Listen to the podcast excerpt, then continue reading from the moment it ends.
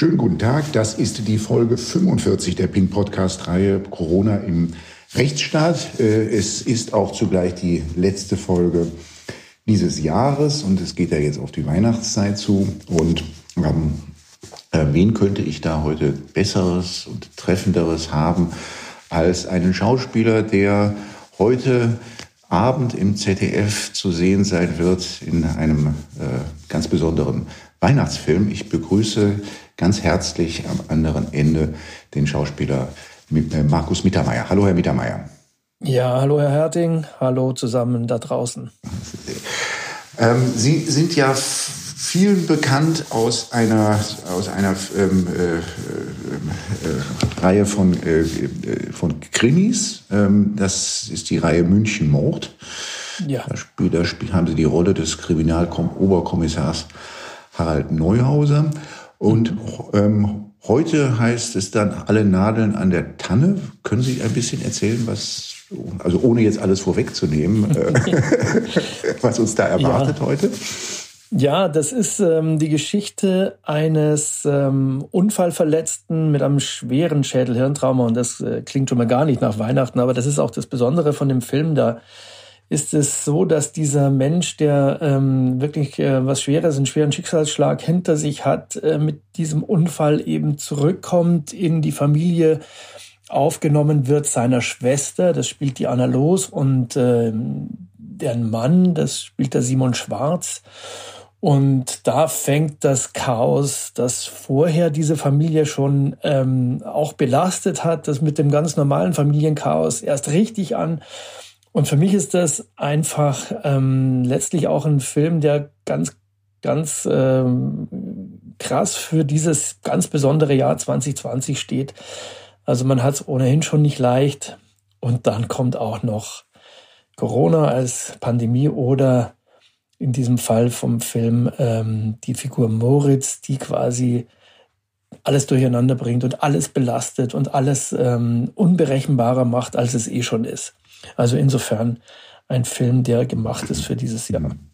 Sie haben ein ganz wunderbares Foto gepostet, habe ich auf Instagram bei Ihnen gesehen, mit, wo alle mit Weihnachtspullovern zu sehen sind. Ist das, ja. ein, das ist ein, ein, eine Aufnahme aus dem Film heute Abend? Genau, ja? das ist ein, ähm, das macht man ja immer, dass man so äh, für Plakate oder DVDs gab es ja früher noch, ich weiß nicht, ob, ob, man die jetzt noch verbreitet, aber damals gab es die, also äh, man, man macht immer, immer so ein äh, Still, wo man die Schauspieler in einer bestimmten Pose, die etwas über den Film aussagt, äh, ablichtet. Und da haben wir eben diese Pullis an. Äh, ich übrigens nicht, also in meiner Rolle, ich hatte da das Glück, in Anführungsstrichen, dass man, dass ich äh, durch meine Besonderheit, durch diese Besonderheit der Rolle ähm, mich dem normalen äh, Familienzwang dann nicht anschließen musste.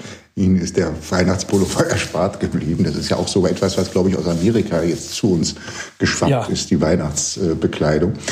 Ähm, äh, ganz unbesinnlich eigentlich. Ähm, ähm, die, ähm, äh, wann ist der Film gedreht worden?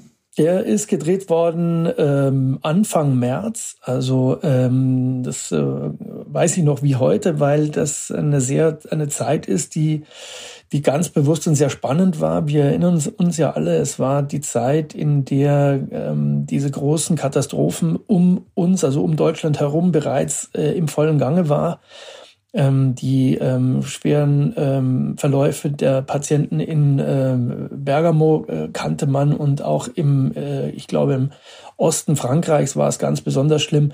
Also da gab es ja schon diese ganz großen ähm, Zusammenbrüche des Gesundheitswesens, während wir noch anfangen durften zu drehen. Und ich weiß auch, dass Teile des Teams sich da auch noch relativ entspannt gezeigt haben. Ich selber, ich habe seit Anfang der Pandemie ähm, den Podcast von Christian Drosten äh, verfolgt und äh, war schon, sagen wir mal, vom Informationsstand her schon sehr, sehr weit, was das betrifft. Also für einen Laien, sage ich mal, sehr weit und habe mir schon gedacht, das wird uns noch, das wird uns noch beschäftigen. Und äh, naja, und zwei Wochen nach Drehbeginn war es dann so, dass der Dreh stehen musste. Es wurden keine Drehgenehmigungen mehr vergeben von, ähm, von den Behörden. Das ähm, bedeutete, dass äh, die Produktion damals ähm, den, den Dreh stoppen musste und uns nach Hause geschickt hat, im wahrsten Sinne des Wortes. Und dann im Nachgang, das waren ja, glaube ich, dann sechs, acht Wochen, ich weiß nicht mehr genau, wie lange dieser erste Shutdown war, ähm, musste dann das Ganze ähm, verwaltungstechnisch nochmal geklärt werden, wie das jetzt funktioniert mit den Verträgen und so weiter und so fort. Auf jeden Fall stand alles. Und den Film hatten wir dann fertig gemacht im Mai, was sehr skurril war für einen Weihnachtsfilm. Wir mussten unsere dicken Pullis und Jacken und Mützen aufsetzen und dann im fast Hochsommer, also im äh, beginnenden Sommer, ähm, dann durch, durch München laufen. Das war sehr komisch. Ja. Mhm. Aber nicht komisch war die äh, lange Phase dazwischen. Wie fühlte sich das an? Naja, also sagen wir mal so, es war natürlich in, in, erster Linie, also es, wie alles in dieser Pandemie hatte es zwei Seiten. Die eine Seite war, ich war sehr besorgt, was da passiert ähm, mit, den, mit den Zahlen. Ich war sehr besorgt, was, äh, was die Angehörigen, äh, mit den Angehörigen passiert, mit mir selber, ob Ansteckungsgefahr herrscht. Ich bin eher, also jetzt, ich würde jetzt nicht sagen Hypochonder, aber doch ein sehr vorsichtiger Mensch, was Gesundheit betrifft. Ähm, kann mich erinnern, dass ich da also wirklich ähm, die ersten Tage sehr vorsichtig war beim Einkaufen und kaum Leute getroffen habe, eigentlich gar nicht Leute getroffen habe. Also wie, wie man es eben, ähm, wie es eben, also ich habe mich an die Vorgaben, an die staatlichen Vorgaben auch gehalten. Ich wohne Gott sei Dank sehr ländlich, habe also kleinen Garten, was im Sommer auch eine große Hilfe war. Ähm, und nicht weit in den Wald, so dass man auch beim Joggen ähm, jetzt niemanden trifft. Also insofern ähm, doch im Verhältnis zu denen, die sich durch diesen Shutdown eher eingeschränkt oder eingesperrt gefühlt haben. Das gibt ja auch wirklich sehr viele, die in kleinen Wohnungen wohnen, habe ich dann doch eine privilegierte Situation. Das war jetzt so die, Sie sagten einerseits und andererseits. Genau, und andererseits natürlich die, die berufliche Situation mit der großen Sorge, was geht weiter, wird in diesem Jahr überhaupt noch, wird man noch drehen können? Ähm, was passiert mit den Verträgen, die, ähm, die abgeschlossen wurden? Ähm, beziehungsweise mit dem Vertrag, den, äh, den, diesen Film betreffend.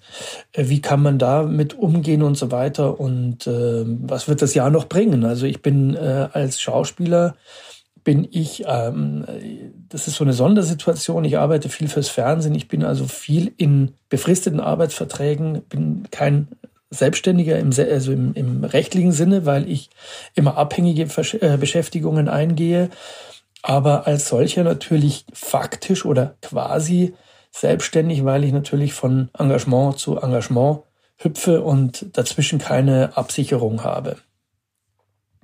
Und das, das, das war das Belastende sagen wir, an der Situation. Während also in diesem Shutdown äh, in, im März, April, äh, während sich die Zahlen schon wieder, äh, die sind ja dann kontinuierlich Gott sei Dank nach unten gegangen, ähm, hat man sich dann mehr oder weniger damit beschäftigt, was passiert eigentlich jetzt mit dem mit der restlichen Zeit des Jahres? Wird es zu drehen geben oder wird es äh, wird's eine, ein, ein, wird man irgendwann mal, äh, gibt Sozialleistungen, gibt es diese und dann dieses ganze große Thema mit, äh, mit den Kompensationsleistungen des Staates. Aber das ist ja vermutlich ein eigenes Thema. Da kommen wir noch drauf zu sprechen, sicherlich.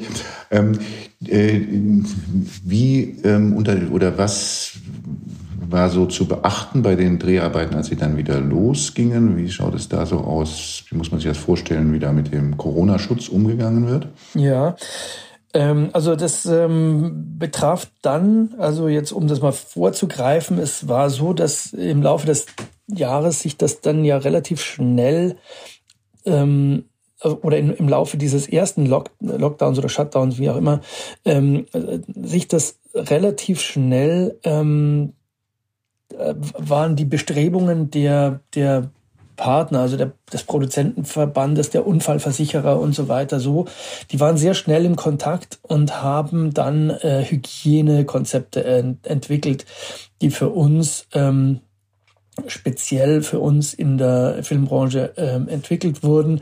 Die haben sich dann auch im Laufe des Jahres nochmal fortentwickelt, also übrigens auch jetzt nochmal im Herbst wo die ähm, Infektionszahlen nochmal angestiegen sind. da wurde das auch nochmal verschärft. Also wir haben damals im Mai, als wir weitergemacht haben, dann nur die, die Maßgabe einer, einer unregelmäßigen Testung gehabt. Also da wurde dann, ich glaube, einmal die Woche getestet, während wir im Herbst dann jeden zweiten Tag getestet wurden. Und äh, was aber seither immer gegolten hat, also seitdem ähm, der Film, dieser eine Film wieder fortgesetzt wurde, ähm, jeden Tag vormittags das erste, was man tun musste, war Fieber messen, ähm, Maskenpflicht, Abstand, ähm, sofern möglich. Da sage ich dann auch nochmal gleich was dazu und, ähm, und eine Kontrollinstanz, also ein, ein medizinischer Beauftragter, ein Hygienebeauftragter, der die Arbeit am Set ähm, koordiniert bzw. überwacht hat, also der die Maskenpflicht überwacht hat, richtig streng und der auch ähm, der auch ähm, darauf geachtet hat, dass diese Fiebermessungen äh, dokumentiert wurden und so weiter und so fort. Auch die Testungen und so weiter. Ähm, und ähm, was wollte ich nochmal? Abstand. Wollte ich noch was sagen? Genau. Ähm, da da gab es natürlich dann äh, zwei, also es gab dann äh, auch die Frage, was passiert vor der Kamera und was passiert also bei, ähm, bei Personen, die wirklich sehr, sehr nah in den, äh, in den Dunstkreis des, ähm, des Schauspielers kamen oder kommen mussten. Das waren zum Beispiel Maskenbildner, äh, Regisseure oder Tontechniker, die ja die, ähm, die Mikrofone einbauen in die Kostüme. Und da wurde dann auch mit einer erhöhten Testung auf dieses Problem reagiert. Das heißt, die Personen, die also in diesem inneren Circle tätig waren, die wurden genauso oft getestet wie die Schauspieler. Und so wurde dann auch gewährleistet, dass eben nicht Filme entstanden sind, was wir alle nicht wollten, dass keine Filme entstanden sind, wo man merkt, ja, jetzt äh, haben die eine intime Szene, aber müssen sich zwei Meter mhm. voneinander aufhalten, weil es halt aus diesen äh, hygienetechnischen Gründen nicht, nicht ging. Klar, wahrscheinlich, also ich habe da jetzt äh, keine Studie darüber gemacht oder gelesen. Es gibt wohl da auch ähm, oder bestimmt auch da ein Risiko, ein Restrisiko, aber mit einer engmaschigen Testung von äh, vom ersten Arbeitstag an bis zum äh, letzten ähm, konnte man da, also ist in keinem Film, den ich gemacht habe dieses Jahr, ist je, je einmal äh, irgendetwas großartig äh, passiert, also eine Infektion passiert. Und Drehbücher wurden nicht umgeschrieben, sagen Sie. Also die, äh, die, die ich, ähm, also ich weiß nichts davon, aber es ist, ähm, es ist schon so, dass also ähm, ich jetzt seit in diesem in diesem Film ähm, oder in diesem Jahr keine, keine großartigen, also keine großen intimen Szenen hatte beispielsweise oder nah, ne, keine großen Szenen, wo eine unmittelbare Nähe vorausgesetzt war. Man versucht es eben so, so, so nah, also so nah wie es eben geht, aber es war jetzt keine Szene, wo, wo man irgendwie, also beim Krimi zum Beispiel, was ja immer vorkommt, so Festnahmen oder sowas, wo auch mal Gerangel ist und so weiter. Also da haben wir ähm, da hat die Produktion drauf reagiert. Ich weiß jetzt nicht, ob das jetzt Zufall war, dass es jetzt in diesen Filmen, die wir dieses Jahr gedreht haben, nicht dabei war oder ob das, ähm, ob das bewusst jetzt darauf verzichtet wurde. Da bin ich auch der falsche Ansprechpartner, mhm. weil ich bekomme ja sozusagen das Drehbuch erst, wenn es fertig ist. Mhm. Filme, in denen die Maske vorkommt, habe ich auch noch nicht gesehen, oder? Nee, und ich glaube, mhm. das wird jetzt, das wird vielleicht dann äh, in der Zeit passieren, in der die, die äh, Pandemie auch irgendwie verarbeitet ist, weil ähm, das, ähm, äh, ich weiß, dass es viele Produzenten gibt, die sagen, nee, jetzt wollen wir doch erstmal ein ganz normales Leben. Wo wir jetzt in der Pandemie leben, wollen wir doch jetzt nicht auch noch die Pandemie erleben im Film, sondern ein ganz normales mhm. Leben. Und äh, vielleicht passiert das nächste oder übernächstes Jahr, dass dann so solche Filme produziert werden. Mhm. Waren Sie froh, dass Sie keine Theaterengagements hatten dieses Jahr? Also ja, das war ich tatsächlich, ähm, weil ich, also alles, was mit Publikum äh, zu tun hat, natürlich ganz äh, traurig ähm, abgesagt werden musste. Und ähm, da ähm, kenne ich viele aus eigener, ähm, aus eigener Freundschaft, viele Kollegen, die stark darunter litten in diesem Jahr. Ähm, stark unter Litten, dass sie nicht auftreten konnten. Ja, dass sie nicht dass auftreten, sie, dass, mhm. dass unzureichende, ähm, dass unzureichend Ersatz da war, dass kein oder dass kein Ersatz da war, dass sie dann teilweise in äh, gezwungen waren, ähm, Hartz IV ähm, zu beantragen, also die Grundsicherung, was ja unter uns Künstlern ein äh, sehr umstrittenes Thema ist. Ähm, ja, also das ähm, Hartz IV in dieser, in dieser Situation Thema. war ich Gott sei Dank mhm. nicht, weil es äh, genügend Engagements gab. Mhm. Hartz IV ein umstrittenes Thema. Vielleicht sagen Sie da mal ein paar Stichworte, weil das sicherlich jetzt denen, die den Podcast hören, nicht allen so all bekannt ist, wie das Thema so bei, bei den Künstlern ist. Ja, also es ist, ähm, ich kann das mal also ein bisschen historisch, äh, wenn wir die Zeit haben, ein bisschen Gerne. vielleicht historisch ähm, einen kleinen, ähm, ähm, so einen kleinen Überblick geben, wie das war, weil also ich habe mir natürlich da auch kundgetan, was, weil damals nach dir, also oder während der Unterbrechung äh, waren anfangs ja noch nicht klar, was passiert mit den Filmen, die unterbrochen wurden, können die fortgesetzt werden, wer übernimmt denn die Kosten dieser Unterbrechung und so weiter. Also ist es vielleicht dann sogar so, dass man am Ende ohne alles dasteht und ähm, dann gucken muss, weil ja nicht gedreht werden kann, weil keine Genehmigungen kommen, dass sich das dann relativ schnell beruhigt, wusste ja keiner. Und deswegen habe ich mich da auch äh, kundgetan und es wurde ja relativ schnell von staatlicher Seite auch äh, reagiert. Also es wurde ja sehr schnell diese Solo-Selbstständigen äh, so, oder das Sofortprogramm ähm, initiiert, mit der Hilfe für Solo-Selbstständige, damals die fünf, später glaube ich die 9000 Euro, die an Soforthilfe flossen. Und da war es dann so, dass ich ähm, gewartet habe, bis da, ähm, bis es da was Schriftliches gab. Und ich habe gelesen, dass dieses, äh, so, diese Hilfe für Solo-Selbstständige eben für die Betriebskosten verwendet werden durfte. Und wer keine Betriebskosten oder äh, zunächst mal, glaube ich, ging es ja schon mal da los, dass, ähm, ähm, dass ich mich gefragt habe, bin ich als Schauspieler, der ich für Film und Fernsehen äh, arbeite, überhaupt ein Solo-Selbstständiger? Und da wurde mir gesagt von verschiedenen Leuten, dass es, dass es gar nicht so ist. Und zwar deswegen, ich arbeite zwar wie ein Solo-Selbstständiger, ne, habe ich gerade gesagt, von ähm, von Tätigkeit zu Tätigkeit, wie ein Freelancer, der einfach ein, äh, ein Engagement sozusagen nach dem anderen aufnimmt. Die Besonderheit ist, wir sind weisungs, weisungsgebunden, also nicht weisungsbefugt. Und als weisungsgebundener gibt es gesetzlich die Pflicht, dass man eben ähm, äh, sozialversicherungspflichtig angestellt werden muss. Das heißt, äh, man unterschreibt einen ganz normalen Arbeitsvertrag, der der Sozialversicherungspflicht unterliegt. Und in dem Moment, wo ich sozialversicherungspflichtig bin, bin ich qua Gesetz nicht mehr nicht mehr solo selbstständig oder nicht mehr mhm. selbstständig und kann auch deswegen keine äh, Soforthilfe für solo Selbstständige beantragen. So, dann ähm, wurde auf, auf, dieses, ähm, auf diesen Umstand, dass quasi viele, das betrifft ja nicht nur Schauspieler, es betrifft ja auch viele Orchestermusiker oder ähm, Künstler oder äh, Veranstaltungstechniker, die sich, die, ihr, ähm, die ihr, ihre Fähigkeiten großen Projekten zur Verfügung stellen, die nicht immer alle auf Rechnung arbeiten, sondern sich vielleicht anstellen lassen beim großen Projekt und dann nach, nach drei, vier Monaten wieder neue Projekte ähm, äh, akquirieren müssen ähm, auf die, für diese Leute wurde dann quasi die, ähm, die Grundsicherung ähm, angeboten. Und bei der Grundsicherung ist es so, und das ist jetzt, mal, das Thema, das jetzt Menschen wie mich ähm, eher betrifft, die, äh, weil sie eben, ja, und da wird es natürlich jetzt kompliziert und kleinteilig, aber auch irgendwie interessant, weil sich das natürlich keiner vorstellen kann. Also ähm, als äh, jemand wie ich, der immer in, in, in kurzen Verhältnissen arbeite.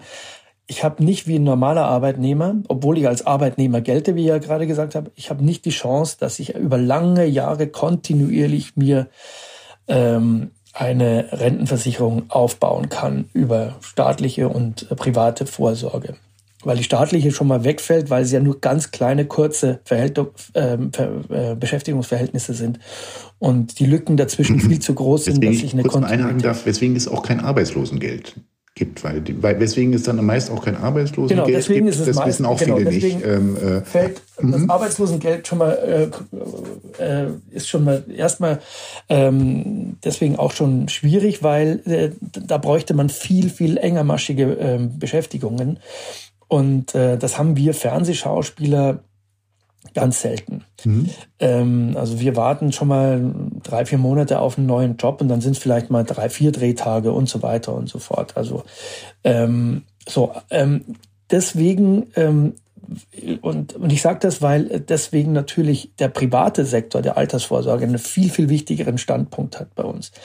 Äh, wir müssen viel, viel mehr, viel, viel sparsamer ähm, fürs Alter vor, vorsorgen. Also wer das halt macht. Es gibt viele Kollegen, die machen das natürlich, die machen das vielleicht nicht. Ich mache das so und es gibt viele Kollegen, die ähm, diesem Beispiel auch folgen die sagen, ja, dann muss ich eben irgendwie, ich weiß nicht, eine Lebensversicherung machen oder eine ähm, ähm, in ein paar Fonds investieren und so weiter und kontinuierlich ansparen, dass ich schaue, dass im Laufe des Lebens, in meines Arbeitslebens dann so viel übrig bleibt, was diese mickrige ähm, staatliche Rente ähm, zu einem äh, zu einer zu einer Summe ausgleicht, mit der man dann später leben kann. Und das ist jetzt das Problem, weil die Grundsicherung, die man zu beantragen, äh, die einem empfohlen wird zu beantragen, übrigens jetzt immer noch auf fast allen äh, Homepages, die ähm, also auch von, vom Arbeitsamt und so weiter, es wird quasi empfohlen, das zu tun. Diese Grundsicherung greift nur dann, wenn man äh, kein erhebliches Vermögen besitzt. Und das erhebliche Vermögen ist ähm, ist definiert mit 60.000 Euro pro Person. Da gehören alle Vermögensgüter meines Wissens dazu, also auch mhm. das Auto und äh, ich weiß nicht was. Ähm, und ähm, jetzt klingt das natürlich äh, schon nach einer Stange Geld, aber wenn man sich vergegenwärtigt, dass jetzt jemand, der mitten im Leben steht, also nicht ein Berufsanfänger mit 30 oder 20, ähm, sondern jemand, der mitten im Leben steht und sparsam ähm, für seine Rente ähm, oder sagen wir mal für einen geringen, bescheidenen Wohlstand im Alter vorsorgen möchte, der hat dann doch vielleicht ähm, ein bisschen was auf der hohen Kante, um, äh, um in so einem risikobehafteten Besuch, Beruf wie meinem ähm, sich da ähm, behaupten zu können. Das kommt ja auch noch dazu. Es ist ja nicht so, dass wir immer, dass wir von Engagements ausgehen können.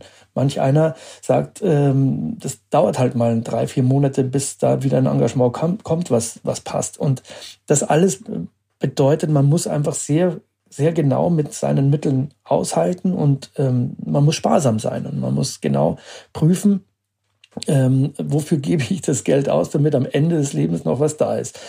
Und das äh, wird jetzt vielen Kollegen von mir zum Verhängnis. Ich habe jetzt gestern auch mit einem Musiker telefoniert, der, der äh, genau vor diesem Problem steht, der ähm, eine Vermögensprüfung jetzt, nachdem er ein halbes Jahr ähm, diese diese Grundsicherung äh, erhalten hat, äh, jetzt äh, mit einer Vermögensprüfung rechnen muss. Und äh, ja, und der beschäftigt jetzt einen Anwalt, so wie Sie es sind, ähm, um da eine Lösung zu finden. Mhm.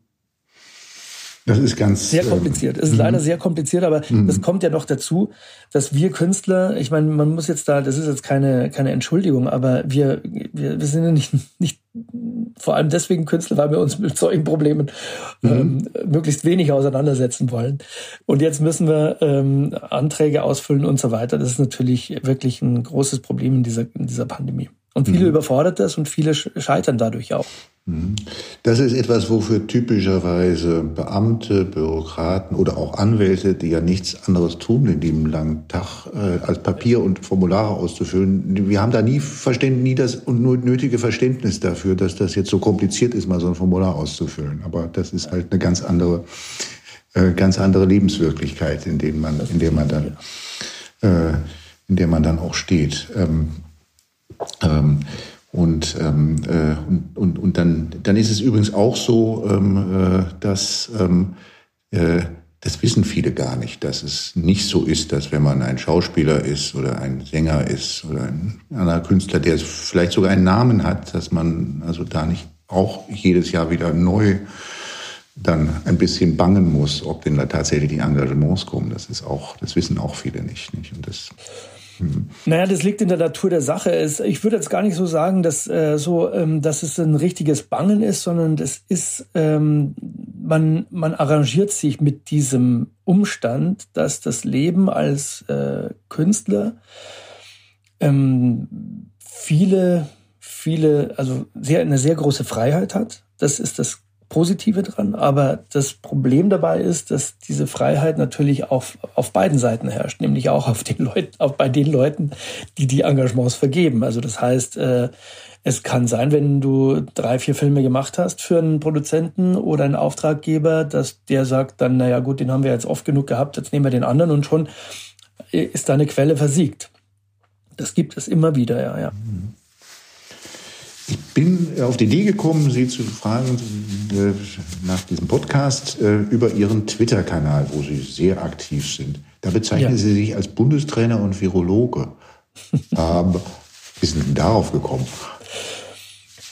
Naja, also das ist sozusagen äh, für mich ähm, die, die Frage, wie, also wie kann man oder was was ist eigentlich jeder von uns? Und jeder von uns, oder ich, man sagt auch, jeder von uns ist irgendwie, ähm, es gibt doch 80 Millionen Bundestrainer äh, in Deutschland. Das ist, ähm, das, und deswegen habe ich gesagt, gut, da, da gehöre ich schon mal dazu. Ich interessiere mich für Fußball und äh, bin auch einer, der, der dann auch gerne mal seine Meinung kundtut. Und jetzt ist der Virologe noch dazugekommen, weil ich feststelle, dass sehr viele Leute plötzlich auch sehr genau wissen, wie so ein Virus ähm, sich verbreitet, wie so ein Virus wirkt, welche, welche Ansteckungsgefahren und Gefahren im Allgemeinen äh, ein Virus äh, bedingt. Und, äh, und deswegen habe ich mir das natürlich eher als Witz gedacht, ähm, da so, so in den Steckbrief reingeschrieben. Dann dann haben Sie auch für, ähm, für die Zuhörer, die ja von denen ja viele IT-Interesse äh, haben, auch äh, bin ich gestoßen auf Ihren letzten Tweet heute Bitcoin kaufen oder sich lieber ins Knie schießen und dann mit dem Finger durch den Schusskanal. Was meint ihr? Und dann gibt es ja dort eine Umfrage. Das ist ja schon fast Karl Valentin, habe ich dran gedacht. Oder? Naja, klar, ich meine. ja. Nein, das ist also, was ja so, das liegt so ein bisschen auch an dem Medium, äh, was wirklich, ähm, warum ich Twitter sehr mag. Ähm, man kann es ja auch wirklich hassen und ich tue das auch manchmal, aber warum ich Twitter sehr mag, ist, weil es wirklich, man kann wirklich vor einem interessierten und stets interessierten Publikum auch ständig ähm, auf verschiedensten Ebenen äh, äh, Quatsch oder auch Realitäten oder auch völlige Bullshit äh, ähm, kundtun. Und das das äh, gibt da gibt's dann die, die unterschiedlichsten Reaktionen und so weiter und so fort. Und manche Tweets sind auch wirklich, ähm, also nicht, dass jetzt der eine Zuhörer, der nicht bei Twitter ist, sagt, der, ähm, ist das ein Kom äh, Kom Komiker? Nein, ich bin kein Komiker, ich bin auch nicht Michael Mittermeier, sondern ich bin Markus Mittermeier. Ich bin sind, durchaus sind Sie auch, verwandt eigentlich? Nein, nicht, sind ne? wir nicht. Ja, ja. Nee, nee. Mhm. ähm, und ich bin auch ein durchaus ernster Mensch und diese, ähm, und Twitter nutze ich natürlich auch, um um ähm, um meine Meinung zu verbreiten, was, äh, was zum Beispiel jetzt die Pandemie insgesamt betrifft. Ich bin nämlich keiner, der sagt, ähm, das, was, was jetzt gerade passiert ähm, mit dem äh, Shutdown, mit den, mit den Beschränkungen, auch der Grundrechte, das ist ja ein wahnsinnig interessantes Thema, was Sie auch ständig, ähm, womit Sie ständig zu tun haben.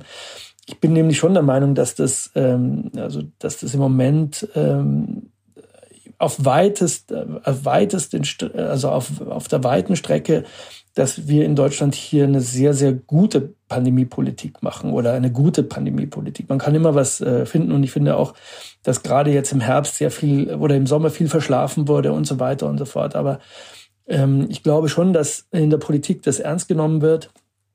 Und äh, ich glaube auch, dass die Schicksale draußen auch ernst genommen werden. Ich glaube zwar auch, dass äh, unterschiedliche, also dass unterschiedlich stark gut geholfen wird, dass in manchen Bereichen besser geholfen wird und gerade bei uns in den in dem äh, im, im Bereich der freien Künstler nicht gut genug. Das muss man leider so sagen. Also gerade ähm, meine Kollegen, Kollegen Musiker und ähm, Schauspieler auf der Bühne und so weiter, die jetzt frei, im Frei, also jemand, der im, im, im Engagement ist, dem, dem passiert nichts, der ist einfach, der hat seinen Vertrag und der wird erfüllt und Punkt. Aber Äh, die Freien sind natürlich da sehr stark betroffen und da müsste man eigentlich mehr machen als diese Grundsicherung. Das ist ja eine Forderung, die es jetzt schon lange gibt und von der man hoffen kann, dass sie dann vielleicht mal im neuen Jahr endlich Gehör findet. Herr Mittermeier, wir sind leider am Ende unserer Zeit, deswegen darf ich Ihnen ganz, ganz herzlich äh, für dieses Gespräch danken und Ihnen und allen, die den Podcast bis hierhin äh, gehört haben, frohe Feiertage wünschen. Vielen Dank. Ja, danke schön. Ich bedanke mich. Alles Gute.